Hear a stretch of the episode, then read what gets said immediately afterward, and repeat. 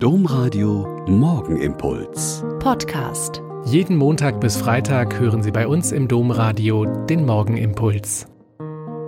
Mit Schwester Katharina, Franziskanerin aus Olpe. Schön, dass Sie heute früh mit mir zusammen beten.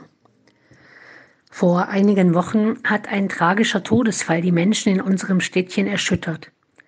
Eine Frau Mitte 30 ist mit der Urlaubsvorbereitung beschäftigt und erleidet mittendrin einen schweren Herzinfarkt und stirbt einige Tage später daran.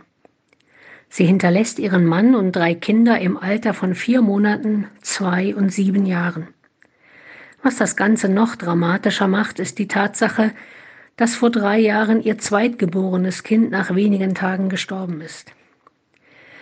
Da fehlen die Worte, waren die am meisten gesagte Worte von mittragenden Menschen auf Beileidskarten in Briefen. Die einen in der Familie können nach den ersten todestiefen Wochen wieder Hoffnung sehen und erkennen, der Tod ist das Ende des Lebens, aber nicht der Liebe. Die Liebe bleibt und Gott ist die Liebe. Und manche können sogar schon das Lied von Bonhoeffer zitieren, Gott ist mit uns am Abend und am Morgen und ganz gewiss an jedem neuen Tag. Ein anderer aber hatte es nach dem Tod des Kindes schon fast aufgegeben, an einen liebenden Gott zu glauben und suchte jetzt dringend jemanden, bei dem er seine Wut, seinen Zorn auf Gott, seine unermessliche Trauer abladen konnte und landet bei uns Schwestern, weil er sagt, zu einem Priester kann ich nicht gehen, aber ihr seid näher am Leben, kann ich kommen.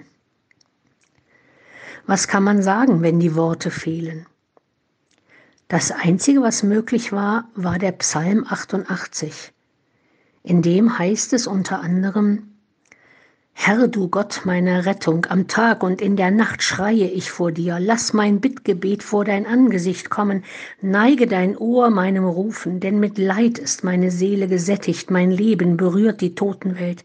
Schon zähle ich zu denen, die hinabsteigen in die Grube, bin wie ein Mensch, in dem keine Kraft mehr ist. Ausgestoßen unter den Toten wie Erschlagenen, die im Grab liegen, deren du nicht mehr gedenkst, abgeschnitten sind sie von deiner Hand. Und dann plötzlich zu spüren, in allen Jahrtausenden haben Menschen in ausweglosem Leid und tiefster Trauer zu ihrem Gott geschrien, ihn angebrüllt und von ihm Rechenschaft gefordert und eine Antwort eingeklagt. Wer so alle seine Not vor Gott schreien kann, der ist ihm nicht fern, glaube ich. Der Morgenimpuls mit Schwester Katharina, Franziskanerin aus Olpe, jeden Montag bis Freitag um kurz nach sechs im Domradio. Weitere Infos auch zu anderen Podcasts auf domradio.de.